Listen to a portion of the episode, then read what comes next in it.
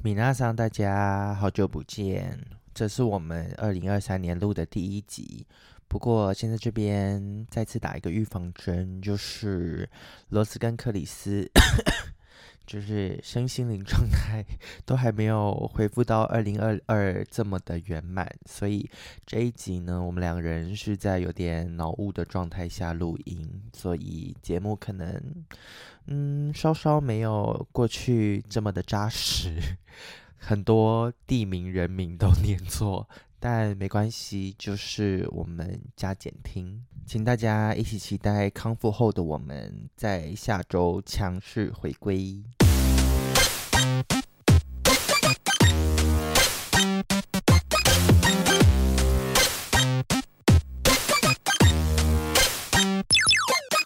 问卜找关落音，鬼话连篇听关落影。大家好，我是罗斯，我是克里斯。不要憋，不要憋，我们就是咳出来。我真的好痛苦哦！我没想到二零二三的第一集我们是这样子登场，而且我真的是已经，我觉得我今天来到这个录音室用了我九牛二虎之力，因为听说我是你确诊后第一个见到的外人。对，因为我最近就是我觉得确诊。除了对我的身体造成极大的伤害以外，我的心灵也受到了很大程度的威胁。怎么样？就是我不知道为什么我整个人心情是心境上很懒散，就我很可大家都说确诊后会森森的感觉。可我的那个森，我真的 除了身体很疲劳以外，我是心理上不想跟任何人交流。就是我不想讲话，不想聊天，还是这一波的病毒有攻到心房？是走心的，是这种。我不知道。那我就是这段期间，除了跟家人以外，我基本上跟外界是没有什么接触的。你们最近在红什么？哦，我知道小甜甜嘛。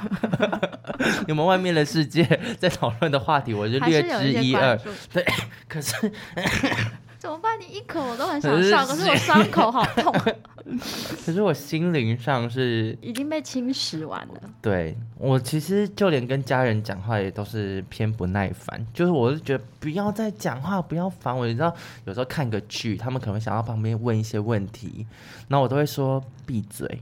我是真的会讲出闭嘴两个字。我最近就是心情上有点这样，所以我昨天就跟罗斯说，我希望我今天可以滔滔不绝，因为我真的已经好久好久没有好好讲话了。我觉得我们以后的节目就改成五分钟。哎、欸，那现在已经快要录完了。对，就差不多这个篇幅就好。我跟你讲，嗯、我拔了智齿之后，我也我也罹患一种怪病。走一遭。对，因为我到现在已经一个多礼拜，然后我离前几天去拆线，嗯，然后医生就叫我嘴巴啊啊的时候，他说哇，比我想象中的还肿，所以我原本是预计要拆，我没有拆，啊、因为没办法拆。对。然后就是要约下下礼拜再拆，因为他说就真的蛮肿的啊！怎么会这样啊？你是你的拔牙也很严重哎、欸，因为我之前智齿一次拔什么两颗什么的都没有，我第二天就正常吃。因为我四颗智齿已经全拔，就是这一颗是最后一次拔，对，然后也是最严重，我也不知该如何是好。嗯、但是我觉得应该是我个人饮食习惯的问题，因为我一拔完就吃咸酥鸡。那时候在麻醉还没退吧？因为那一天就是。跨年呐、啊，我怎么能不吃、啊？你怎么会在这个时候拔牙？会觉得很，很多人问这个问题。但我看你近期的生活还是过得是挺精彩的。我就是一直吃喝，没有受到你的嘴巴的威胁。在台面上我是在笑，但是私底下半夜的时候都在哭。你是什么？你是什么公众人物吗？你在台面上笑干嘛？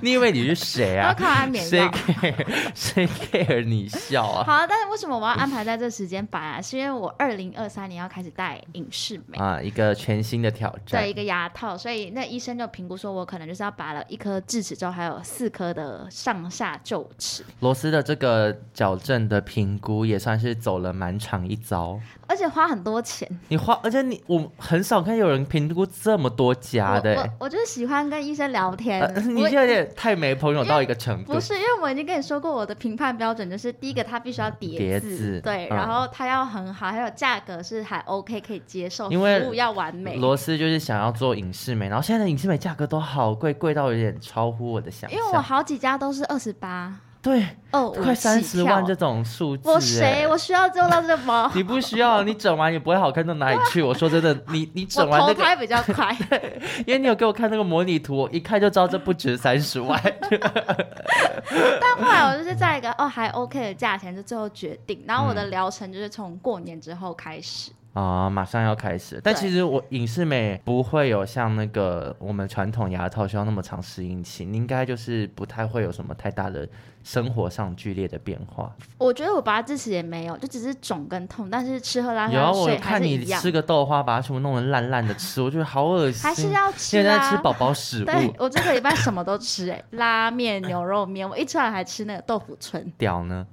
掉还真的没有，这这这样不太开。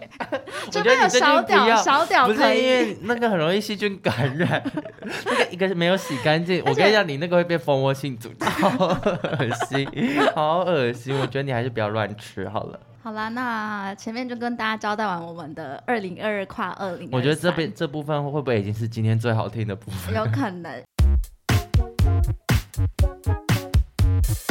今天我们要介绍的这部电影呢，其实我跟罗斯在它一上映的当周，我们两个就纷纷到电影院把它给看了。嗯，而且其实我个人是已经期待非常非常的久，我为了这部电影，我还。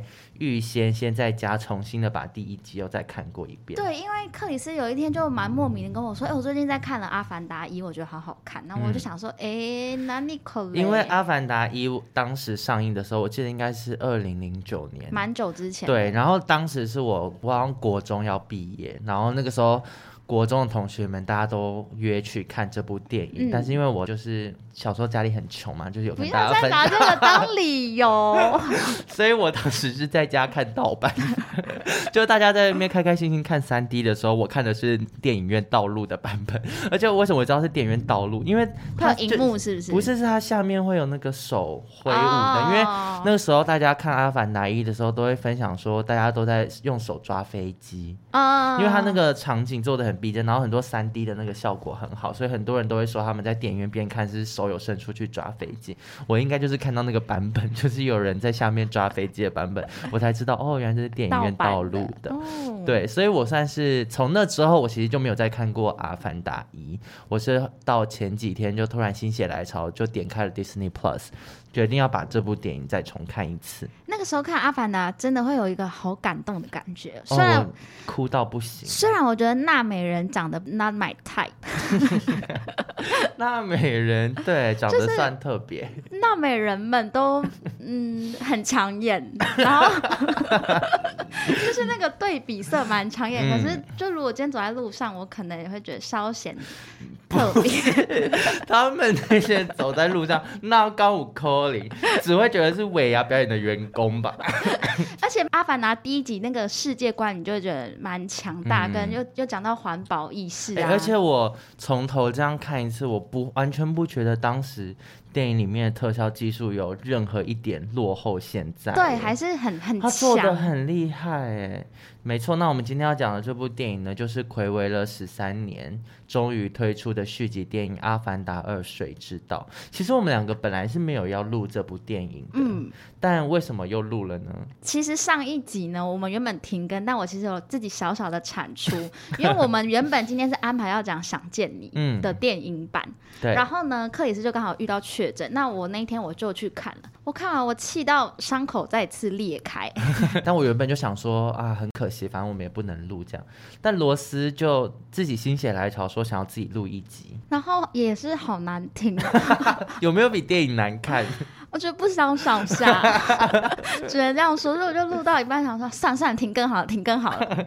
对，所以我其实，在录这一集之前，我们就有收到我们听众的私讯，然后他就跟我说，他希望可以听听看我们录这一集，他想要听我们的观点。你说《阿凡达》？对啊，我想说观点，我们有观点吗？我们一开始要不要先跟大家讲一下《阿凡达二：水之道》的电影在讲些什么呢？如果没有看过第二集的，我们就先稍微的前情你要，第一集再讲。讲什么好了？第一集就是因为人类住在地球，它不就受到了环境的污染，然后就找到了一个新的星球，叫做潘朵拉星球。嗯、对，那潘朵拉星球里面住的就是纳美人嘛，台不是台湾人。我想说，突然变好少。地球人呢，就是为了要去争夺纳美人在潘朵拉星球的资源，就先是一个军事的攻击。嗯，然后呢，攻击完之后，就是我们男主角 Jack。他就在那边爱上了女主角，嗯、叫做娜塔莉 （Natalie）。那从此之后呢，他住进了潘朵拉星球，然后也成为了 不是第一集听起来好难听。好，反正第二集的开始呢，他们因为成为了家庭，然后又生了很多的小孩，嗯、在潘朵拉星球呢展开了他们新生活。但是地球人类从来没有放弃要抢夺潘朵拉星球的资源。对，但这其中就是因为在第一集，Jack 就是男主角这个角色，他其实本来是加入美国的军队，他的目标是在跟纳美人打好关系的同时呢，也要汇报很多情报给美国的军方。嗯，因为他们想要获取情报之后，才知道怎么样能够占领潘朵拉星球，但最后 Jack 因为爱上了女主角，所以他其实就是有点背叛了这个军方，嗯，导致最后地球人的攻略的行为是失败的。那这里面呢，就有一个上校，因为非常的不爽 Jack 在最后背叛了他们。第二集的开头就是这个上校，他为了报仇，所以他也成为了阿凡达，也就是类似纳美人的身份。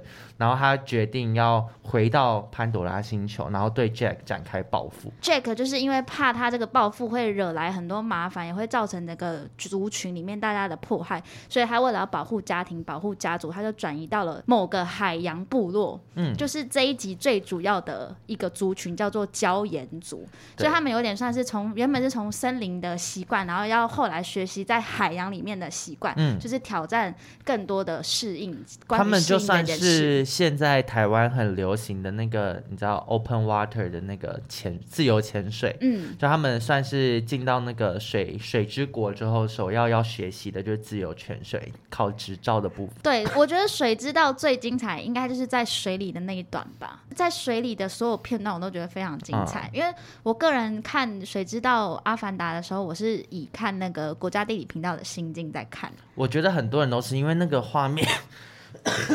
太美丽了，对，而且就不知道怎么看到那些水，我就一直很想哭哎，我我整趟都很像，你知道妈妈那个乳原本乳汁太过太过的时候会分泌，但我的泪腺是这样，就。明明没什么好哭，大家在那边很开心游泳，我就一直哭。我对，因为罗斯看完之后，他就跟我说，他一直就是从头到尾是泪流不止。嗯，但我看的是想说，哎，到底要哭哪些地方？而且后来我知道，我身边很多朋友就是看《水知道》的时候都有落泪嘛，但其实每个人落泪的地方都不尽相同。我只是看他们在遨游在海洋中的时候，嗯、就一直觉得哇。大海好美啊，然后我就一直哭。在水之道这个世界观里面，就是它出现了很多跟呃原本我们在看《阿凡达》第一集的时候很不一样的森林里的生物，就是包含他们也是有一些坐骑。对，但在《阿凡达一》的坐骑就是那个长得很丑的鸟，很像凤凰还是什么之类的。嗯、我觉得你长得也还好，还敢说别人丑？你刚刚可是说纳美人长得很抢眼，我说特别。那在第二集，他们的坐骑就变成是水下的生物，嗯，长得很像。电鳗吗？花园？我觉得很像那个哎、欸，成龙，就是神奇宝贝的成龙。他们有战士版的坐骑，然后有一般平民版的坐骑。对对对对，我觉得平民版的坐骑很像泥鳅之类的，嗯、但战士版的就真的很像成龙。我觉得里面很多很像角金鱼嘛，因为你知道神奇宝贝的角金鱼的眼睛非常开。开不得不说，水族的人眼睛也，也很开，他们很像鱼的后代。啊、因为因为你知道鱼眼睛很开，他才可以看到四面八方的、嗯、的一些对手。嗯，所以他们应该有慢慢演化，包含那胶原族的人的水蹼也很大。哦，对对对对，因为他们就说游得快这样。嗯嗯，原来如此。我觉得达尔文真的演绎的部分，世界的律法。那刚刚提到，我觉得其实《阿凡达》第一集它的世界观是很强大，嗯、它有点像是那个进击的巨人那样，嗯、就是我觉得它是无边无界的一个观点一直延伸。可是反观第二集，我觉得反而是缩小了一点，它是以个人还有家庭为出发点。嗯，那时候我看完呢，如果有听众想要问我的观点，我只能说，我觉得他们一家人的小孩都很矮小，因为你不觉得他们家小孩都很闹事？我觉得礁岩族的八加九们也很闹事，就是现在的小孩教育怎么了？我觉得是在潘朵拉星球的教育有出问题哦，我觉得。然后他们小孩不要烦，比如说你不要在那边，我等一下爸爸说要干嘛，就一直要去那要去哪，不会有后面的事情。可是那电影可能就真的三十分钟会拍不完，因为在电影里面，他们第一个碰到的危机就是他们也是先发起了一段战争，然后。后其实爸爸一开始就有说大儿子，因为大儿子叫做奈特奈奈特言，对，爸爸就有跟奈特言讲说，哦，你要负责怎么样，然后就有跟二儿子 Look 讲说你要负责怎么样。嗯嗯嗯、那他们两个儿子的个性不一样，像大儿子我觉得就比较像爸爸，嗯、他有点比较严谨跟很听话，对，然后很守规矩。但二儿子我觉得他比较感性一点，而且他蛮，嗯，我觉得他是双子座。我觉得，我觉得他就是比较像妈妈，有没有觉得？我觉得他冲，我觉得他冲动哎、欸。好啦，狮子座，他真的很冲。我觉得母羊，牡羊，然后上升，还要讲，对，因为他们一家小孩的个性都蛮鲜明。嗯、然后一开始弟弟就一直看到枪的时候，他就很兴奋，就是说，哎、欸，他也好想拿。可是爸爸就是说，你们是要在天上做那个坐骑去帮忙，比较算侦查的角色。对，对对，就是不是行动者这样。嗯、二儿子就是不乖啊，对，然后搞成到时候就被炸了，就大受伤。对，我那边看了，我也是，我拳头先握紧。我觉得从那边开始，我就觉得他的小孩没有特别的讨喜。我觉得有其那两兄弟，对，因为起因都是小孩。然后我们刚刚提到他有大儿子跟二儿子，还有一个是叫小杜，很傻跟很萌，然后没有什么功能性。嗯 对，这个小孩像白生，就是生了也不知道要干嘛，就是白纸一张，在傻萌傻萌萌这样。然后再比较特别就是养女啦，记得吗？养女，我记得啦，因为你刚刚眼神很混沌。她叫做起立，对，我们现在是先从小孩开始介绍，就是四个养女起立，她在电影里面算是蛮重要的一个符号象征。哎，那你知道她的饰演的角色？七十几岁的一个阿姨。不是，我不是要介绍她几岁，我的意思是说，他就是第一集的那个啊。那个科学家雪根尼维佛哦，我知道啊，你是他妈妈吗？对对对对，还是他养演员？对对对，他们是同一个演员演的。不是因为他是很厉害的演员，我我我第一次听到有人会介绍她是一个七十几岁的女的。我说阿姨，她一九四九年，她真的七十几岁，七十三岁，七十三岁。对，因为我看到那个电影介绍，我吓到，因为她在以《阿凡达》面貌出现的时候，我我以为她是华裔的演员。然后我后来才知道，哦，演员是他。对啊，对，没错。他体力也要很好。对，可是因为起立他没有什么动作戏。有啦，后面还是要救来救去啊，可是还是要走动。可是他的救援是你，他是缓缓的那种，你知道，就是散发起来，对，散发一些就是光啊什么的。哦，也是。但他比较，他比较不是走近身，他是操控型的，就操控鱼群。好像猎人，而且我那时候看 Roca 的时候，还有看到有凯特温斯雷。凯特温斯雷，你知道是演谁？我后来才知道他是演谁，就是演椒盐族的妈妈。对，而且你确定是叫椒盐族吗？还是椒人族？还是很像一种调味吗？椒盐口味。椒人，椒人，椒盐，椒盐。对，他是演那个。酋长的老婆，因为也看不太出来。我觉得是他们在这一集的角色，好像跟他们原始的长相都没有太多的关联。因为像那个二儿子啊，虽然我就是很讨厌他。其实我因为我就是比较循规蹈矩的人，所以我看到那种一直想打破规则，然后害大家怎样的那种，我都会很不爽。可是后来发现他超帅，他的脏辫很帅，是黑人头。可是他的本人是一个金发的帅哥。嗯，我们不是说好人不可貌相吗？有吗？我有。跟你说好吗？人就是得貌相啊。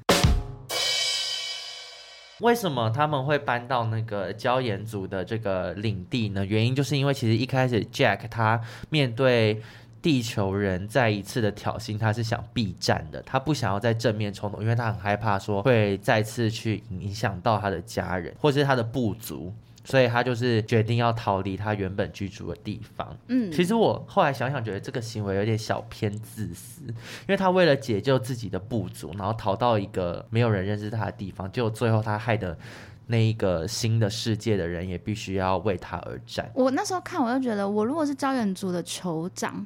我一定会，他一看就说你你要干嘛？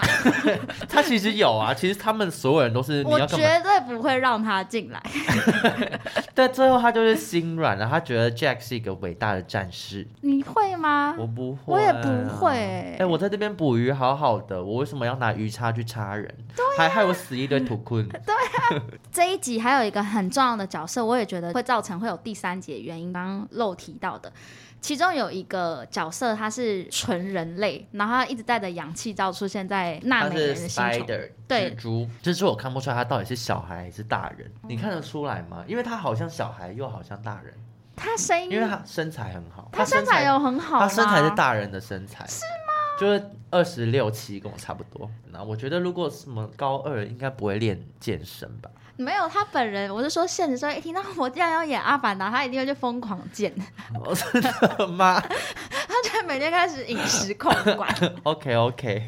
对，那这个蜘蛛它在第二集里面是非常重要的一个角色，嗯、因为它其实是人类，可是它像你知道，那曾经我们看过有一些地理频道会小时候跟星星一起长大，啊啊，然后最后就会学习星星的，因为你就会觉得自己是星星这样。他他也是，他就是小时候跟纳美人们一起长大，一起玩，嗯、所以他一直觉得自己是纳美人，他很想要融入纳纳美人的生活，嗯、可是他也一直没有变成那个阿凡达的姿态。对，他就是维持一个人类，然后带着氧气罩在在那边跟大家生活。他就一直游走在中间。对，对，真正的纳美人来讲，也算是混血小孩。因为他们都是五根手指头，嗯，就是这个也是在第二集里面有一直提到的，有一种是种族吗？还是他们有点算是 outsider 啦，对，在身份认同上面会被人家认为，例如在美国，可能黑人跟白人的混血就也会被人家说，哦，你不够黑或你不够白。我们上次有提到，对对对对对，我们上次是说灰色吗？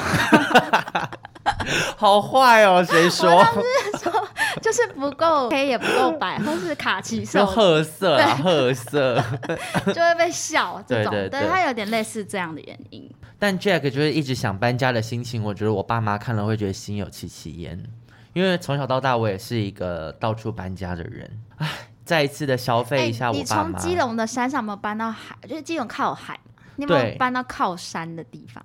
其实我一开始住的地方离我现在的家，因为你有来过我家嘛，离、嗯、我现在的家非常的远。我原本住在百福，嗯、如果你有搭过火车的话，对，它其实就在跟台北的交界。嗯，我们家从小其实是在那边，就靠近戏子吧。对对对对对对，很靠近汐止。嗯、然后我在那边住住住住到小学。然后我才举家迁移，然后那个时候我们是买了一间就是那种预售屋，然后后来终于盖好了，嗯、所以就是本来是要开始过着一些比较富足的生活，但结果就遇到了经商失败，然后我们就开始举家不停的迁移。嗯，那在迁徙的过程当中，就是可能会有一些遇到一些可能是债主啊或者什么跑来要跟我们家怎样怎样讲，所以是只要一发现哎我们的行踪铺路，我们就立刻搬家。嗯，所以我从小到大大概搬了七八次家吧，就住过很多不同的地方，而且我刚刚还在 judge Jack，但其实我根本过过着跟他一样的生活。我还说我不准你进踏进我们的土地，到时候可能会遇到一些管委会，说 你怎么又来？因为我们有时候是。就是在两个社区搬来搬去，搬来搬去，到后期搬家住的地方其实都蛮靠近。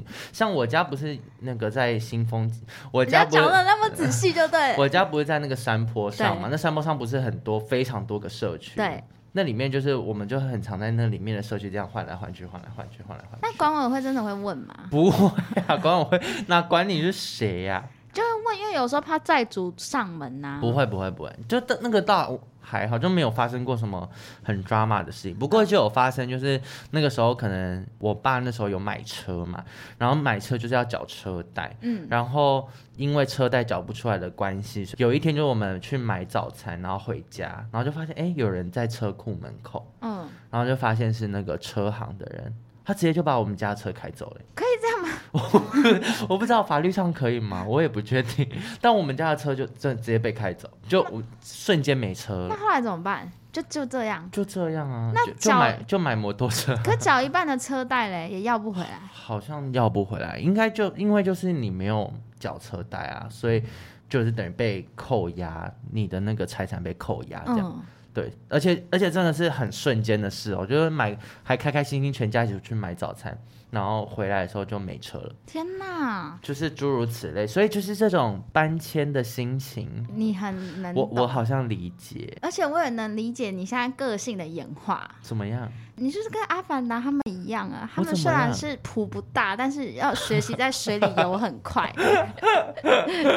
我我有吗？你目前是还没有到那种超顶的有钱致富，可是你要学习在致富的路上。哦、我，我很力争上游。对对，但你看嘛，你的演化演的很好。因为我曾经是要快溺毙，我曾经真的有人把我按在那个水里面，然后我 慢慢。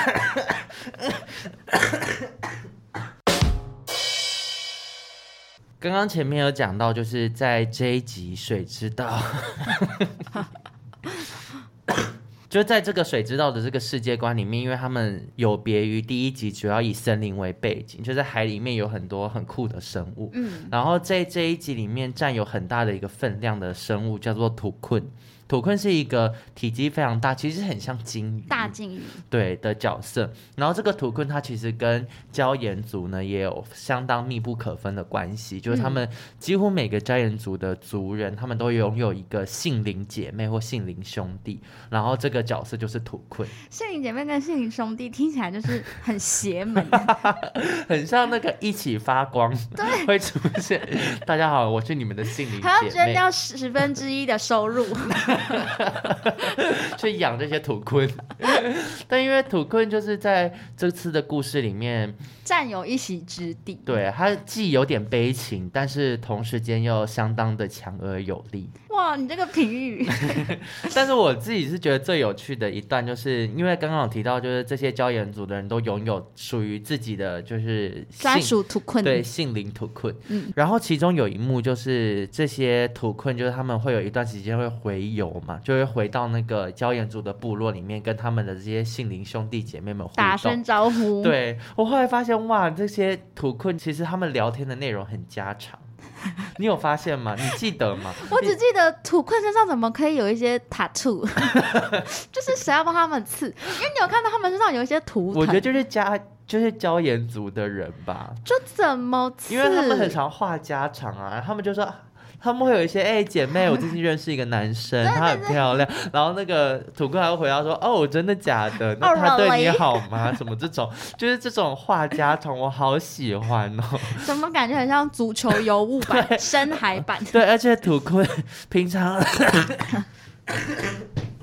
而且土坤平常在水底这样悠游自在，他倒是对一些陆地上的八卦很有感觉。很有感觉。对啊，怎么会这样？我无法想，而且其中有一只土棍还会作词作曲。对，他说他是一个 composer。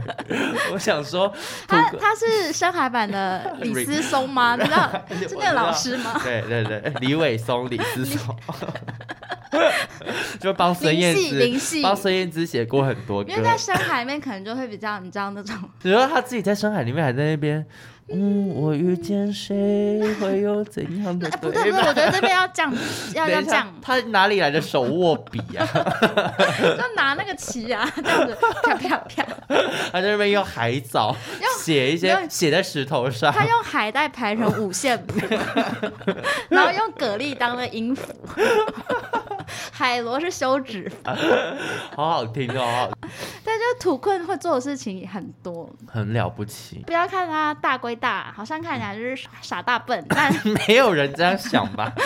但他就是很厉害。对，那其中所有的土困，我当然也是最喜欢那只被赶走的小土困，啊，因为土困的族群他们有一个习性，就是他们不杀戮，就他们不杀任何人关系，所以即便当他们被猎捕的时候，他们也都不反击。嗯，其实这是一个好奇怪的习性，其实很违反自然。对呀、啊，我觉得达尔文在这边。我觉得编剧在这边被下一城，对，编剧在这边有待考验，就是以自然逻辑，谁杀我我就杀了你，而且以动物啊，对，因为土困的智商很高，嗯，我懂了，我因为他们可能就超我，你知道吗？就本我。你说他的超我是有人攻击他，然后他也是会觉得呜呜呜，不能杀戮。对啊，就是他已经不是我们这种人类的思维，没有报复。我觉得他们在水下应该都是创作大悲咒。不要跟我说是创作孙燕姿的歌，的一些圣歌，圣歌。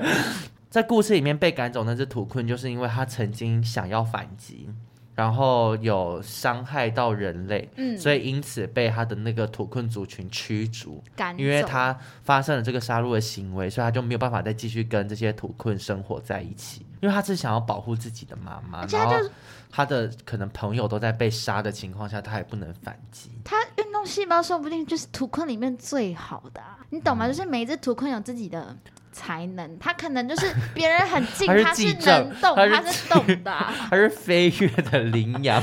对啊。他就是因为这样跟别人不一样嘛？我看到那段，我就对土困的族群先打一个问号。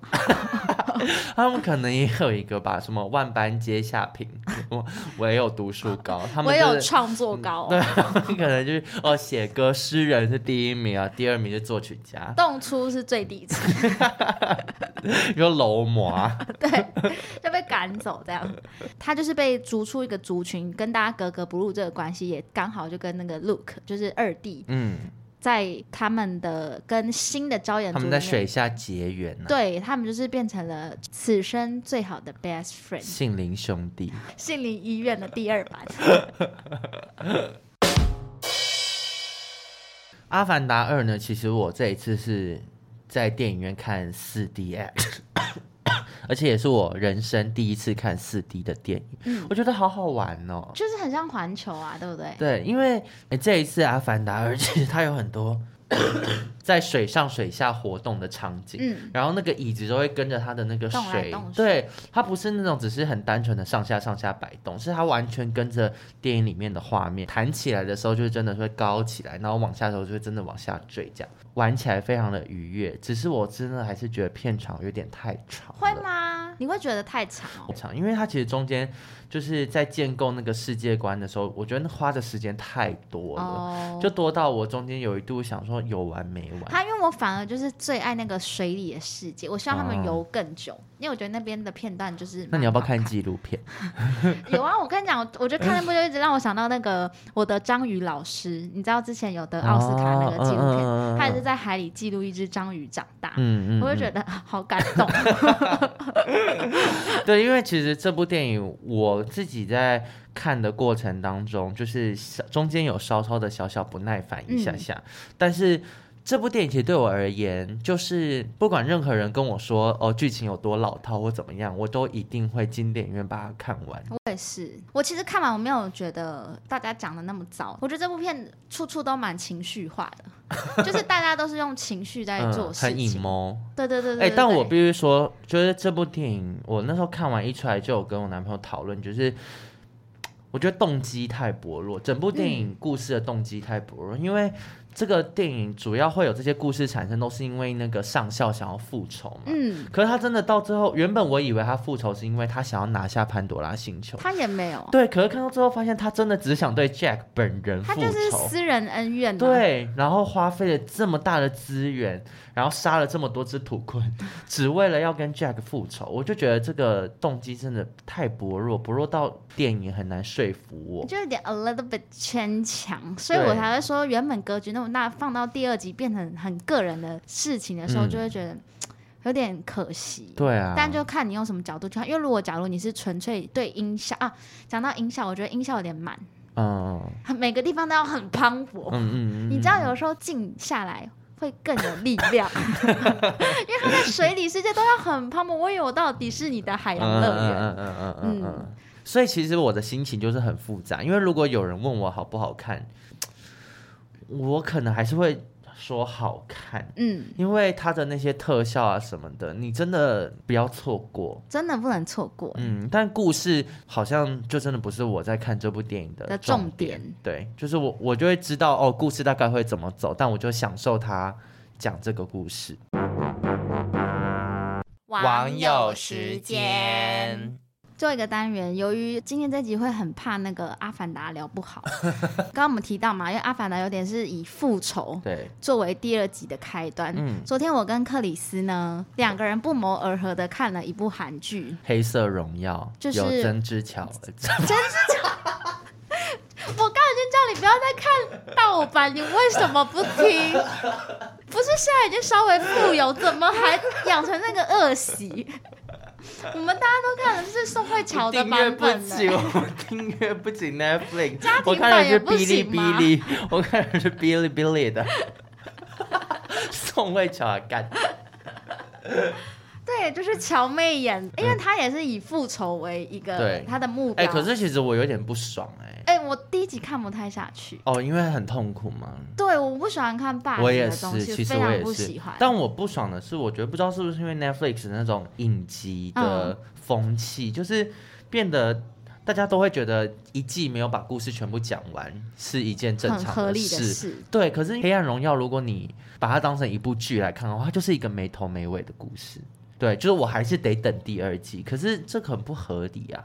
因为你至少要把一些事情结尾吧，然后你第二季再去开展一个新故事也 OK。我倒是觉得还好，因为我已经习惯他们想要捞钱的心态，就是每就每个都一定要有第二季、第三季。嗯、但我觉得第一集，因为我是昨天深夜看，我觉得好不舒服，我要我要看完吗？嗯，我不喜欢。啊，结果你有看完吗？我看完了，后面好喜欢。哦、因为我觉得中间有一度我在想说，巧妹有在复仇吗？有点。